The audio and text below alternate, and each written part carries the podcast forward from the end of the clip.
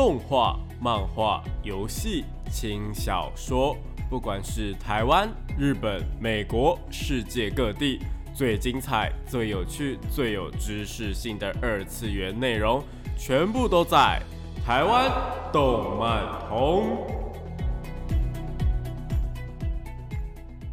大家下午好啊！欢迎来到台湾动漫通的节目现场，这边是复兴广播电台，台北、台中、高雄 AM 五九四，台中 FM 一零七点八，我是你们的主持人点播 B B，可以叫我 B B 就好哦。脸书搜寻点播 B B 就可以找到我以及相关的节目资讯。那因为疫情的关系啊，三级警报呢还是继续维持没有办法随意出门的状态，所以呢，这个礼拜我们跟大家，呃，这几个礼拜我们跟大家聊了蛮多，就是在家防疫期间可以看的作品嘛。聊了 Netflix 跟呃巴哈姆特动画风上面我们可以看哪些好看的动画跟影集呢？那不知道大家在家上班或是在家上课的休息之余呢，嗯，有没有好好的待在家当个宅男宅女看动漫呢？如果真的必须要出门的话呢，记得千万。要戴口罩，而且回家一定要喷酒精消毒或者是洗澡哦。那因为疫情的关系，所以这一集一样会介绍一些可以在家看的动漫给大家。那今天除了上一集提到的呃物语系列之外呢，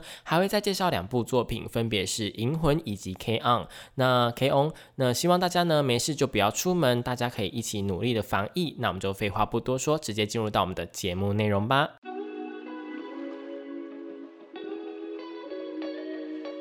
少年少女、热血感动、悬疑推理、恐怖血腥、寓教娱乐、恋爱放闪、BLGL，各式各样的动漫作品推荐，全部都在动漫推推。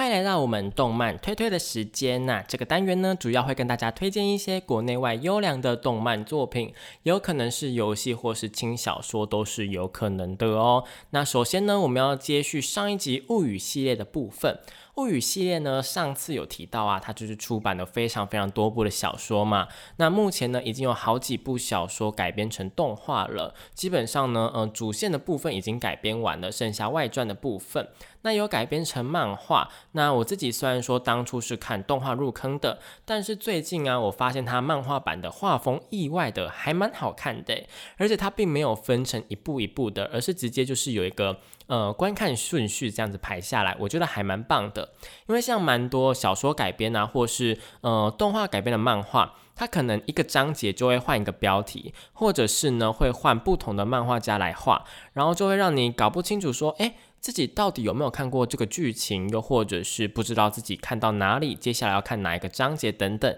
但是啊，物语系列的漫画呢，就是只有一个版本。我个人最近看的物语系列的漫画，觉得还蛮推荐的。如果比较习惯看漫画，又或者是呢觉得动画就是会一直拖时间的话呢，也可以看一下呃画物语的漫画来看哦。不过这是题外话啦。如果真的要推荐的话，我还会是呃会比较喜欢动画的部分。那上次提到物语系列的第一本《画物语》是主角啊阿良良木莉呢与其他几位女主角相遇的故事嘛？那在动画化的时候呢，其实有造成一股还蛮大的热潮。虽然说动画制作啊，在那个时候碰上了一个呃蛮大的问题，就是他们的动画进度没有办法跟上播放进度，造成了呢他们中间插了一个总集篇，又或者是因为呃他们的动画的呈现方式很常使用字卡来解释一些东西，又或者是呃进行一个转换的动作，那有几有一集呢就出现了超级无敌多的字卡，完全就是因为画面他们的那个角色画面没有办法生产出来导致的。不过这些问题并没有造成物语系列多大的困扰，它物语系列还是凭借着呃故事以及角色的魅力，还有动画呃，我我觉得应该是监督的关系，就是拿下了蛮多亮眼的成绩，甚至是拿下了好几年，就是一直到二零一五年呢的日本深夜动画销量第一的成绩都还是属于他们的。那第二季动画播出之后啊，还宣布全系列都会动画化。哇哦，这是一件超级大的事情诶，因为物语系列的小说呢，其实到现在哦，到此时此刻哦，还没有完全出版完。我说的是，连日本那边都还没有出版完哦，台湾这边还慢了几步，你知道吗？那发布全系列动画化的消息时呢，更是处于只发行了一半的状态，就是它全部好像有快要三十本的小说，它那时候还不到十五本。你们大家懂我那个意思吗？这如果不是相当相信作者的实力，或者是呃出版社愿意背书，还有动画制作公司以及最重要的监督愿意的话呢，一定是没有办法办到的。那因为物语系列的动画会红啊，我觉得嗯主要还是有两个原因啦，一个就是刚刚提到动画化的监督，我觉得选的很正确，而且他也做的很棒。动画监督呢是新房昭之，他是呢目前我觉得呃也不算目前，因为他现在有点暂时的隐退的动画界的首屈一指的名监督。那他参与过的作品啊，除了物语系列之外，还有鼎鼎大名的呃魔法少女小圆啊、未恋啊，然后魔法少女赖叶跟月勇等等。虽然说目前制作完物语系列的最终章之后，就是暂时休息了，呃，有点类似暂时隐退的感觉。但是因为物语系列还没有真的完结，应该会随着物语系列可能他们的番外的动画的话再次复出吧。我觉得，那上一集呢，虽然说有大概的提一下那个新房招之的一个风格，但我觉得我讲的不是很好，这边重新跟大家说一下。那新房招之的作品呢，跟一般动画我觉得最大的不同在于说它的画面的叙事方式不太一样。一般像是我们在看其他动画，或者是我们在看一般的呃哆啦 A 就是那个。呃，戏剧作品，不管是八点档或是日剧之类的，可能就是两个人讲话的时候，就是会拍两个人讲话嘛，就是直接只呃拍他们两个人在讲话的画面。对，大家应该懂我在讲什么吧？或者就是偶尔来一个过肩镜头，从人家的肩膀这样拍过去，呃，看对方，然后拍鼻子的特写等等。但是新房呢，很喜欢用一些超级近或者是非常扭曲的特写镜头，而且呢。它的呃整体的色彩也比较偏淡，又会使用比较大量的阴影，像是它会呃非常非常近的去拍那个呃动漫人物的眼睛，或者是动漫人物的呃耳朵啊、脖子啊、五官等等，然后呈现出一种呃你有一种呃诡异的感觉，又或者是特别强调的感觉。那在一些比较特殊的场场景啊，比方说像是在呃战斗的场景，或者是比较偏血腥的场景的时候，又会使用很多那种。很鲜艳、很华丽的色彩。那不过，我觉得，嗯，它最最最最有名的东西，应该还是它那个四十五度角的侧头动作。上次我说这个动作有点像是女帝，我在这边澄清一下，完全不正确，好不好？我先我自己先澄清，我讲错，对我认错，对不起大家。那这个四十五度角的侧头角度呢，他们呃又被称为是 shaft 角度。那听众朋友们可能就是听不懂这个角度是什么意思，对不对？也不知道四十五度角到底是怎么样，因为我觉得它其实也不算是四十五度角啦。那呃，现在就请听众朋友们跟着我的指示动作，然后就可以摆出这样的姿势。首先呢，呃，把你的头往后仰，往后直仰，然后你会觉得，呃，就是往后仰到说你觉得脖子有一点点紧。有一点点紧，有一点不舒服的感觉，然后接着呢，再把头往旁边转一点点，好像在看旁边的东西一样。不管你是要转左边、转右边都没关系。那这个呢，从旁人的角度来看呢，就是 shift 的角度。那个这个角度呢，我相信大家做起来都会有一点点的不舒服。不管是你刚脖子有点紧，或者是你头转过去的时候，可能就是会更紧，然后更不舒服。因为呢。呃，你看，你还要，因为这个动作蛮还蛮不符合人体工学的，我觉得。你如果要看旁边的话，那为什么不要单纯的就是转头看就好，还要硬是把头往后仰？嗯，如果说你是坐着，然后对方是呃。站着的话呢，是有可能会是这个角度啦。不过一般来讲，也不会让自己到不舒服的角度，就是你脖子不会把它弄紧。那可能正是因为是这样的角度，这样不符合人体工学的画面，在动画里面呈现出来的时候，就有一种了呃非常独特的味道。那新房呢，都会将这种呃画面定格，然后让角色讲出一些蛮重要的对话，不管是在听别人讲话，或者是在讲呃跟对方呃讲话的时候，都是。有一种特别嗯强调的感觉，但是我自己个人最喜欢新房的呃最风格的最大的原因呢，应该是上次有提到的，就是它会把空间就是放大，有点类似在无限的放大，把它拉长的感觉。上次是说明明就是呃，比方说教室里面还有很多的桌椅，但是就是特别强调某一张，然后把旁边的空间放大，然后那个呃桌椅的间隔变得很大嘛。呃，上次。这样的说法呢，呃，我觉得也不能说错，就是我就是举了一个例子，但是更好的说法，我觉得应该是，呃，它模糊了空间跟画面衔接的部分，让整个空间变得有点不太真实。我后来发现它这样呈现的原因，呃，是因为他想要让观众没有办法在第一时间接收到清楚的讯息。大家知道我们的眼睛会骗我们自己嘛，所以就我们在看的时候，可能就是会被误导，会被呃重点会被转移。如果是一般的背景啊，你可能看的时候就是只会着重在。角色上面，或者是呃着重在他们剧情的呈现上面，但他想要的是让观众在看的时候，呃不停的去思考说为什么这个画面要这样呈现，所以他们下了非常非常多的功夫。那模糊空间跟画面的界限之后，就能够让你特别注意到说啊这整个画面空间是不是有什么特殊的含义。我想这也是为什么新房招之做的动画很耐看的原因，因为你每次看呢都会有不一样的感受，所以你就会想要一直的重播，或者是想要一直的重看整部作品。那第二个会红的原因呢，就是原作的作者真的太会写故事。原呃物语系列的呃整个东西呢，虽然说故事的前期跟我说的一样，就是在呃画物语，就是每个角色认识并且解决他们的怪异的问题，但是 中期的叙事风格呢，开始有了一点点的转变。上次有提到说它的时间线非常跳跃嘛，你可能这一集是在讲呃。呃，这里，然后下一集又变成前传，就是变成讲之前的故事，又或者是呃，在下一集就变成说讲好几个月，甚至是一年以后的故事。那时间上面会让你就是摸不着头绪，你一定要认真看才会知道说他到底在讲什么时候。接着呢，还加入各种不同角度的看法，不管是呃男主角的呃的角度啊，或者是女主角的角度，或者是呃其他地方的角度来看每一个事件呢，虽然说都会给你一个前因后果，或者是他们之间的关联性在哪里，但是并不会就是直接的平铺直述告诉你说为什么会这样。而是要你去自己去，就是拼东拼西凑，把那个呃整个事件的前因后果给拼凑出来。接着呢，在每一个事件当中，其实他们又都会留下呃之后故事的伏笔，或者是让这一整个事件不是很完美的落幕。那每次都会有新的谜团出现，可能还会搭配新的角色呃新的角色出场。那新的角色呢，他的故事可能又没有解释清楚。那这些东西呢，全部都会在呃最后的时候。解开，那我觉得说故事的最终章就是它最后一个呃，算是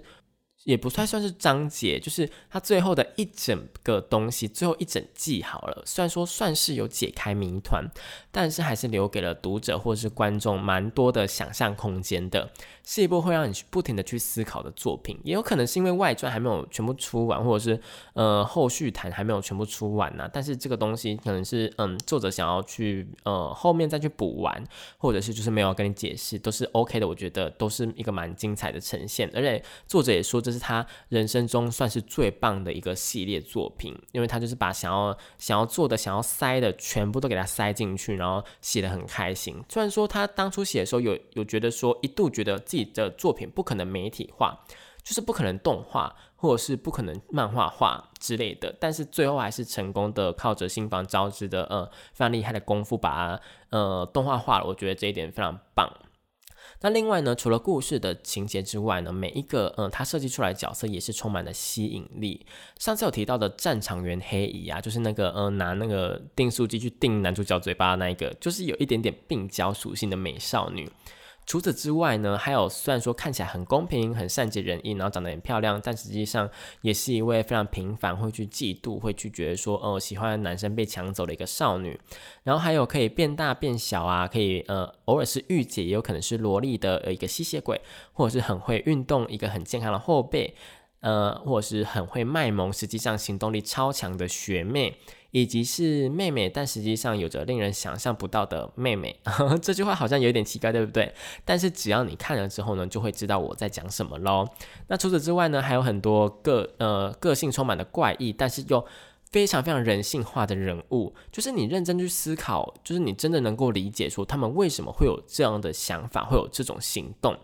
我觉得这是一件蛮难的事情啊。就是如果呃，我们要用普遍的说法来说的话，也就是俗称的角色的深度到底够不够啦？够不够？你去思考说他为什么会这样动，他有什么的呃行为动机？这样，那物语系列呢？我觉得它全部的角色都是足够的，但是也有可能是因为这样，所以如果呃必我我必须要跟所想要就是听到我推荐，然后想要入坑的听众朋友们说这件事情，就是如果要入坑的话。就是你一定要把所有的物语系列给看完，因为你不看到最后，你是真的没有办法理解事情的真相到底是什么，又或者是中间埋的伏笔的解答。但是整个物语系列又超级无敌长，它总共快要三十本的小说，然后动画也是很很多集。认真想要去理解，想要去把它看完的话呢，可能要花上好几个礼拜的时间。但是当然，现在的防疫期间呢，这样的作品真是非常非常值得你们去看的。只是真的要提醒说，就是你们不要抱着只是想要看看来逛逛的心情来，不然你可能就是你开了这个坑之后，又会很懊恼说，哦，自己真的好想要知道后续的剧情，好想知道大家是怎么了，但是就是没办法，因为你看不完，你真的会被这个坑给淹没。如果你真的没时间的话，我建议是，呃，可以去选择看呃漫画的形式。呃，动画的话或者小说，真的是，呃，你要有一个非常非常长的时间。如果你现在还是要在家工作或者要出去工作的话呢，或者是呃还要远距教学的话呢，我觉得就是这部作品可以稍微考虑一下自己的时间哦。那物语系列呢，就是推荐给大家。那第二部作品的话呢，我推荐一个算是比较轻松的，那就是前阵子真的出了完结电影的《银魂》。为什么我要这样说？因为《银魂》这部作品之前在报新闻的时候，我应该多少提到吧？它就是呃那些新闻就像是呃骗了好几年好几次，每次都说作品要完结，但是每次都是假消息，又或者是出了电影版，但是电影版的周边给人家画成《鬼灭之刃》，完全就是在蹭别的呃红的作品的热度。光是新闻就这么闹，我真的很怀疑说，呃，为什么一直到现在我还没有介绍过这部作品？但是虽然说这部作品不管是在呃人物啊，或者是风格都很搞笑，不过在它的故主线剧情呢，其实是呃，我觉得算是非常感人而且精彩的。我们现在讲一下故事的世界观好了。那故事的背景呢，是设定在日本的江户幕府的后期。那在故事里面呢，这个时代被称为大江户时代。某一天呢，就是突然有外星人，也就是作品里面称的天人出现，要求日本的幕府开国，然后呢，让江户一整个呃突飞猛进、现代化，甚至是星际化，可以向外太空的世界。在这个故事背景下呢，其实它是参考了现实的日本历史。日本那时候的德川幕府呢，确实就是遭到各种的外国势力的呃，算是骚扰吗？大家应该都记得，日本有一阵子是实行锁国政策吧？从一六呃三三年左右，一直到一八五三一八五四年，美国来敲日本的大门，加上清朝啊，他经历了鸦片战争之后，日本才正式结束了锁国政策。如果不知道或是忘记这一段的话呢，可以呃上网 Google 一下黑船事件，那应该就会有印象了。总之就是有一点点类似那种概念呐。那天人来到故事中的日本啊，要求他们开国，并且呢，在他们臣服之后呢，让他们迅速的发展。所以就可以看到说，呃，虽然说有手机、电视、电脑、网络等等非常非常现代的东西，但是他们还是穿着江户时代的和服啊，留着那时候的发型。那房子呢，也是同时有木造的长房，以及现代的摩天大楼，甚至是更之后的那些可以停那种呃呃太空船的大楼等等，完全就是一个呃古代跟现代并存的一个时代，而且也很巧妙的融合了傀儡政权啊跟攘夷志士的历史桥段。因为天人降临日本啊，他被迫开国嘛，为了不被消灭，所以他们签了一个不平等的条约，还有了所谓的废刀令，让当时所有的武士啊顿时失去了方向，因此有了守护幕府的警察真选组才是真传主，以及想要推翻幕府的一个攘夷志士等等。那故事呢，就是发生在这样的背景下面。那讲到这边呢，我们先休息一下，听一下物语系列的动画第二部《伪物语》的片尾曲《秘密的话》。欢迎回到台湾动漫通的节目现场，这边是复兴广播电台，台北、台中、高雄 AM 五九四，台中 FM 一零七点八。我是你们的主持人点播 B B。那刚刚那首歌呢，是物语系列的动画第二部《伪物语》的片尾曲《秘密的话》，是我在之前节目当中有推过，算是我数一数二喜欢的日本团体 Colaris 所演唱的。忘记跟大家说，物语系列动画好看的原因呢，还有很大一部分呢，我觉得是因为它的歌曲，它的片头曲呢，都会因应这一集要讲的故事是关于谁，会有什么样的剧情，有着不一样的片头曲。呃，算是物语系列蛮呃非常著名的一个特点吧。所有的歌呢都超级好听，片尾曲的部分呢也算是有呼应整部作品的部分。第一部呢是你不知道的故事，那第二部就是刚刚的秘密的话。之后的片尾曲呢也跟片头曲一样是呼应故事情节。我觉得大家如果看物语系列的话呢，也不妨可以研究一下他们的歌曲，真心好听，也真心推。那我们回到银魂的部分，我们接着来讲剧情。那嗯，主角银石呢是一个经营万事屋的武士，那因为废刀令的关系呢，所以身上只携带的木刀，然后有一个一个嗯。算是天然卷吧，自然卷的银发，然后穿着类似和服的东西。后来遇到了戴着眼镜，应该说本体是眼镜的辛巴，以及呢不能照到太阳，宇宙最强的战斗种族夜兔族的女主角神乐。三个人呢就是一起经营万事屋。虽然很想要说故事平常的剧情就是在呃接人委托啊，然后会发生一些有趣的事情，但是我的脑中完全没有他们认真接委托的片段。甚至是没有，就是有没有在接委托，好像都是值得吐槽的一件事情。作者虽然画了非常多人物背景上面的设定，但是实际上就是他感觉他没有想要认真遵循这些设定的感觉啊，因为他有时候就是自己会忘记这些设定。然后之后就算是被呃读者或者是自己点出来，又或者是发现呃设定有错啊也没有关系，作者甚至还会自己拿出来吐槽，让就是整部作品一直都处于一个不知道他到底有没有认真画，又但是又因为他不认真画，又或者是他。刻意不认真画吗？造成很多非常好笑的片段。比方说，好了，刚刚我们不是提到女主角神乐不能够晒太阳吗？前期在很前期，作者都有好好的遵循这一条规定，就是会让她带着一把阳伞出门，然后出门的时候都会呃撑伞行动。但是到故事中后期。应该也不到中后期，就是非常非常前期，大概从可能三四集集之后呢，这一把伞要么就是忘记带，要么就是很明显的，他拿的时候完全没有遮到太阳。然后过了一阵子之后呢，还被主角银石直接在剧情里面吐槽说。为什么你的主呃你的雨伞都不用撑？是不是作者偷懒忘记画，直接打破第四道墙，跟读者或是作者喊话的桥段超级多？用一个大家都懂的呃迷音来说好了，大家应该都有看过一张梗图的结构，是在说，比方说三个人里面有一个笨蛋，一定有一个笨蛋，但是画面里面呢只会有两个人，而且他们两个人都会否认说他们不是，他们他们不是笨蛋，然后两个人就会往画面外面看着你。在看那一张梗图，然后再看着你，意思也就是说，那个第三个笨蛋就是你的意思啦。那这个笨蛋呢，可以替换成各种词汇啊，像是呃爱睡的小猪、偷懒虫之类的。这种吐槽啊，这种直接吐槽、直接跟观众互动的桥段，就是《银魂》还蛮有趣的一点吧？我觉得。那《银魂》除了刚刚呃好笑的点，除了刚刚那个呃第四面墙之外呢，直接跟观众喊话或者作者直接吐槽之外，作者偶尔也会直接出现在作品里面。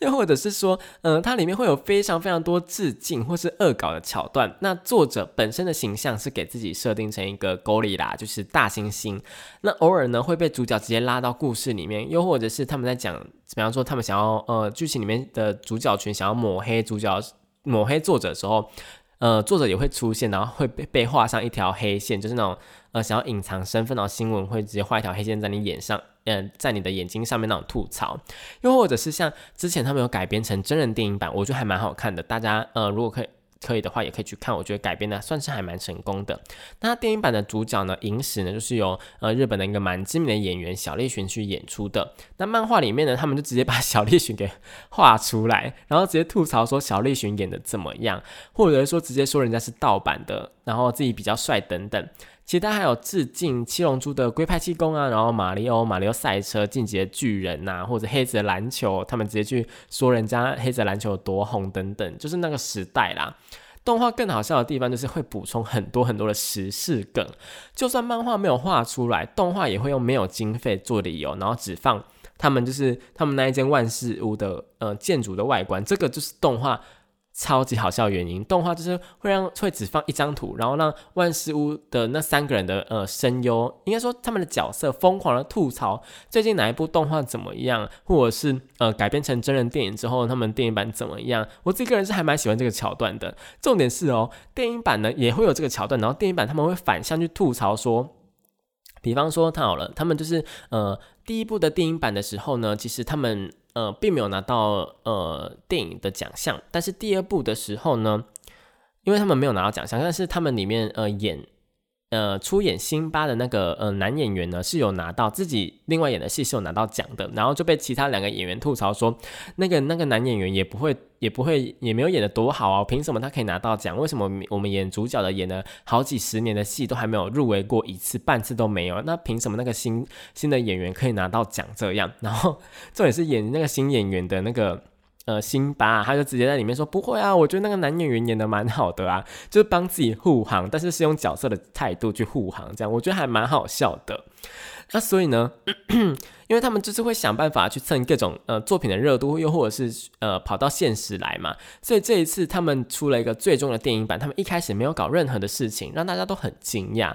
结果最后消息出来，果然还是去蹭了前阵子很红的《鬼灭之刃》，才让大家觉得说，哦，银魂回归正常了，银魂就是要这样搞才对，可喜可贺，可喜可贺。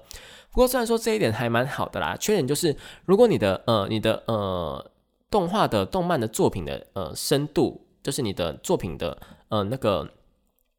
池子不够深的话，你可能就会搞不懂说。他们在讲的东西是什么？你可能就需要去查他们在说作品的梗，或是那个作品的缘由是什么？又或者是因为他们呃刚刚提到也会去恶搞真人的电真人演员或者是谐星嘛，所以说如果你对于日本的演艺圈非常非常不熟的话，可能也是会有一点点不懂，算是还蛮吃你自己有没有看这些作品的桥段，也算是蛮吃粉丝的啦。不过大部分呢，我觉得都算是浅显易懂的恶搞，大家就算没有看过那些作品也没关系，大家可以放心哦。另外，除了这些之外啊，他们本身的搞笑桥段，我觉得也算是一等一的好笑啦。像是最最最最最著名的桥段，肯定就是新阿姆斯特朗旋风喷射阿姆斯特朗炮吧。它是出现在漫画第一百零三集跟动画第八十三呃第三十八集的片段。主角萤石呢，他们参加了呃万事屋他们举办的。呃，雪雕大赛也不是他们举办的，是那个他们的房东太太举办的雪雕大赛。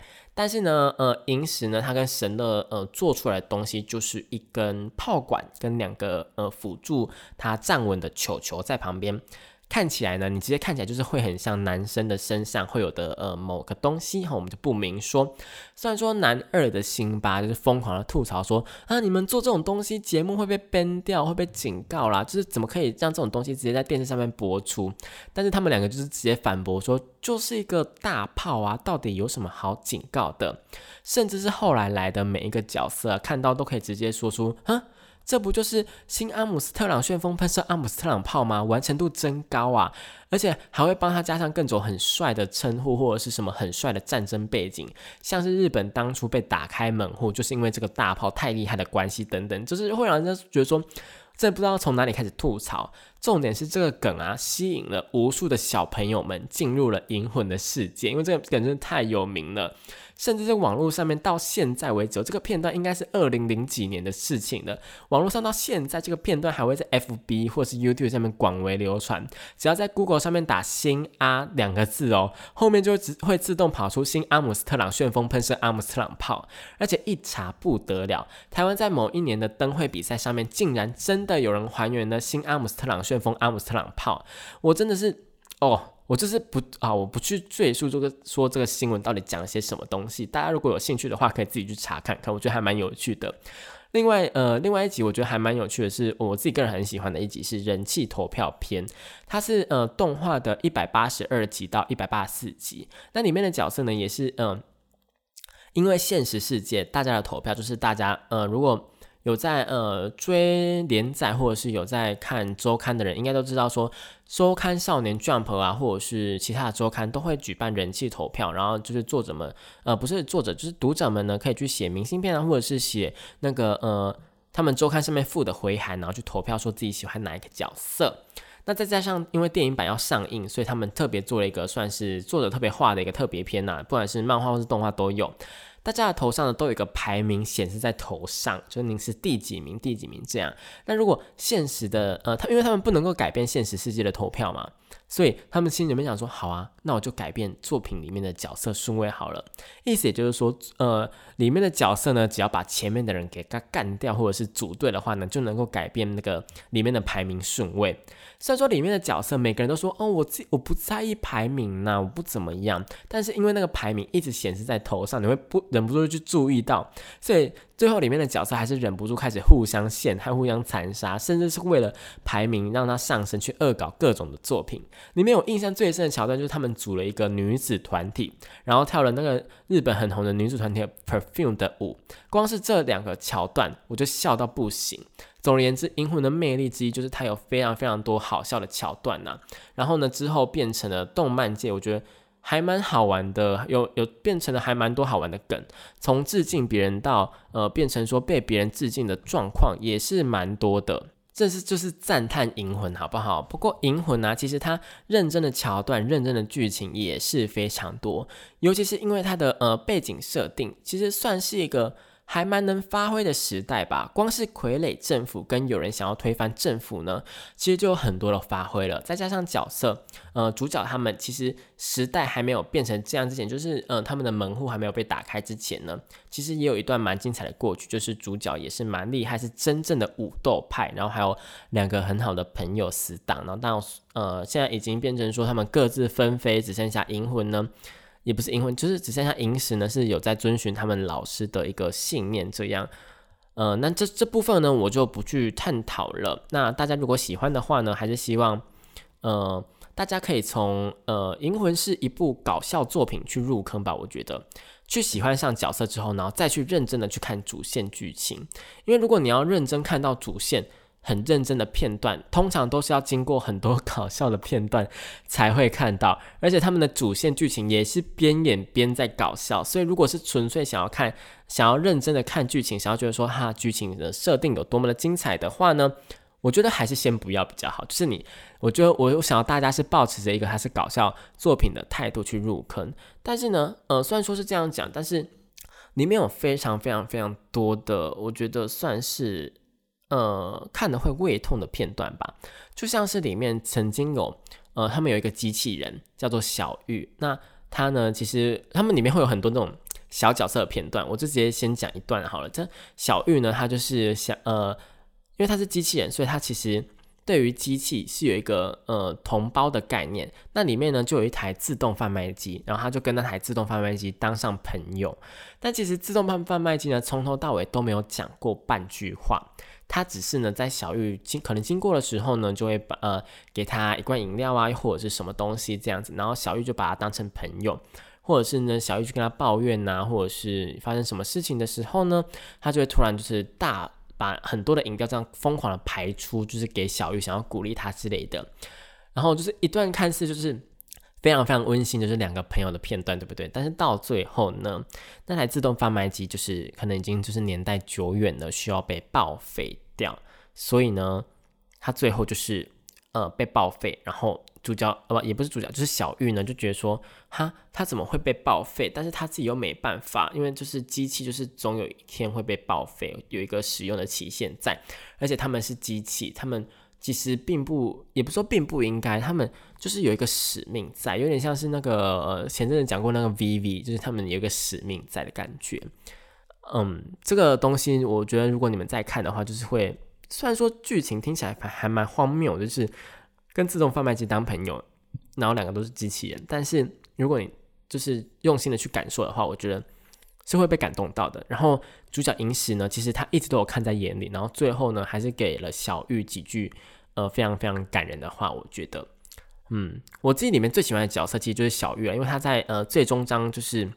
呃接近完结篇的时候，小玉跟其他人呢，其实都是做了非常非常多的牺牲跟奉献。就是你你看到了所有哦。我觉得所有我刚刚不是讲说你要去喜欢上角色之后再去认真看主线剧情的原因，还有一点很重要，就是因为他到后期所有的角色从以前出现到现在的角色全部都会再次的出场。就是不管他的戏份有多少，他只要出现过，他就会再次的出场。所以这边呢，我真的是如果要入坑的话，大家真的是要认真的记清楚每个角色的脸。那你到最后就会跟我一样，就是哭到不行，就觉得说怎么会这么好看？尤其是电影版也是非常非常忠实的呈现这些东西。我真的觉得说，如果大家对银魂有兴趣的话，真的是要认真的看每一个呃环节，每一个角色哦。那讲到这边呢，我们先休息一下好了，听一下《银魂》的第十五个片头曲。那我自己个人很喜欢的歌曲叫做《骄傲革命》。欢迎回到台湾动漫通的节目现场，这边是复兴广播电台台北、台中、高雄 AM 五九四，台中 FM 一零七点八，我是你们的主持人电波 B B。那刚刚那首歌呢是《银魂》的第十五个片头曲《骄傲革命》，我自己个人还蛮喜欢的啦。如果大家喜欢的话呢，也可以去查一下《骄傲革命》，我真的觉得还蛮好听的。好，那《银魂》呢介绍呢，就我觉得就差不多到这边啦，因为它动画呢。已经来到两百多集，还有电影跟真人版，所以我觉得跟物语系列呢都是非常非常适合你们在防疫期间在家收看，就是你们会看不完的感觉。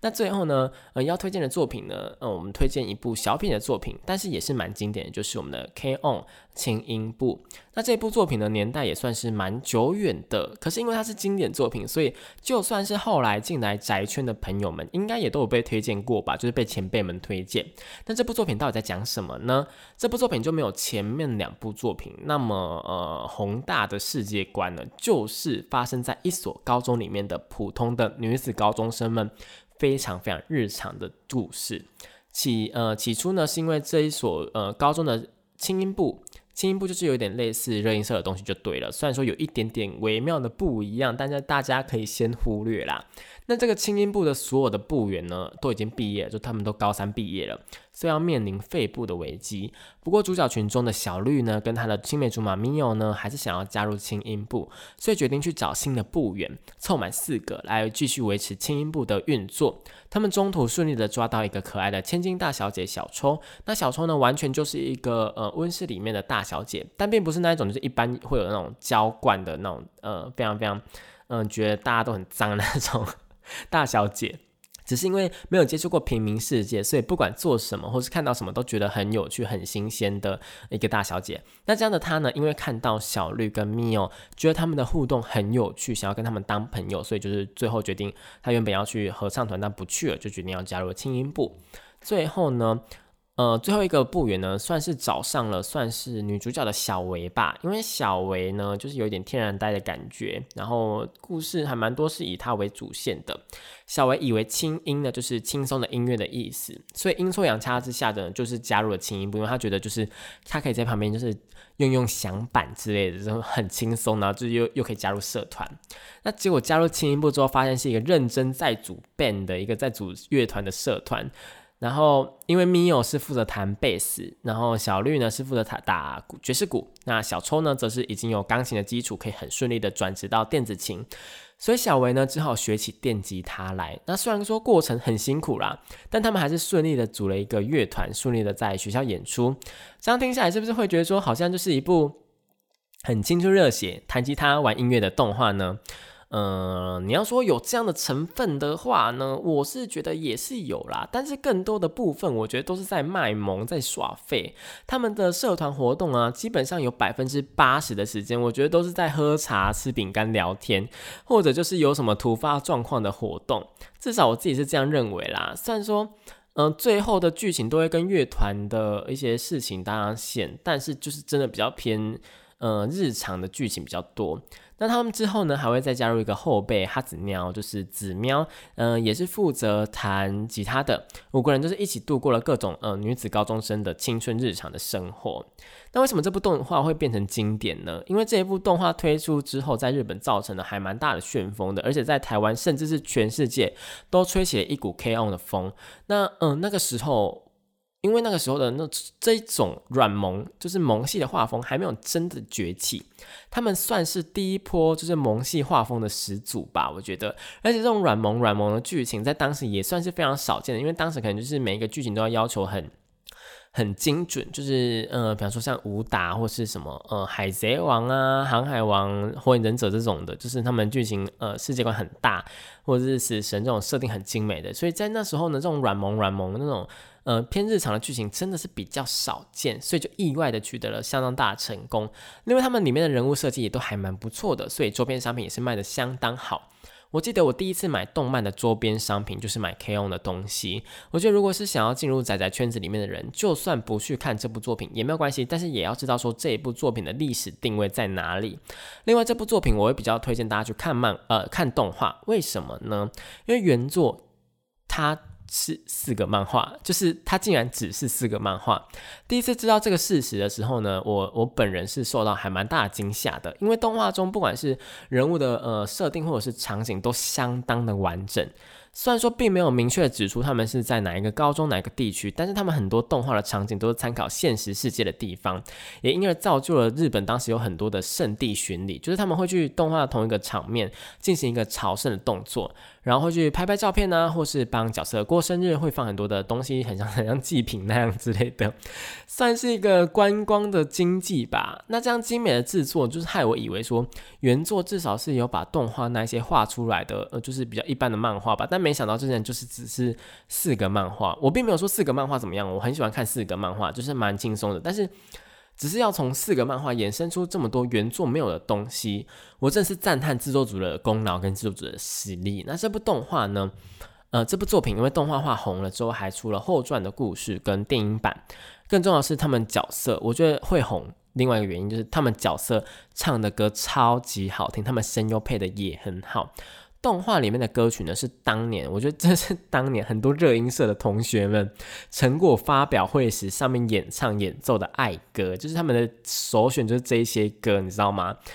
老师应该会傻眼吧？就怎么那么多人喜欢唱这些？听起来就是不知道从哪里出来的歌。或许也是因为音乐这一点，音乐好听这一点，所以传播的力度呢就变得更大，就更多人听到。我当年也是因为这一部 K.O. 呢，所以就跑去学了贝斯，就是学那个。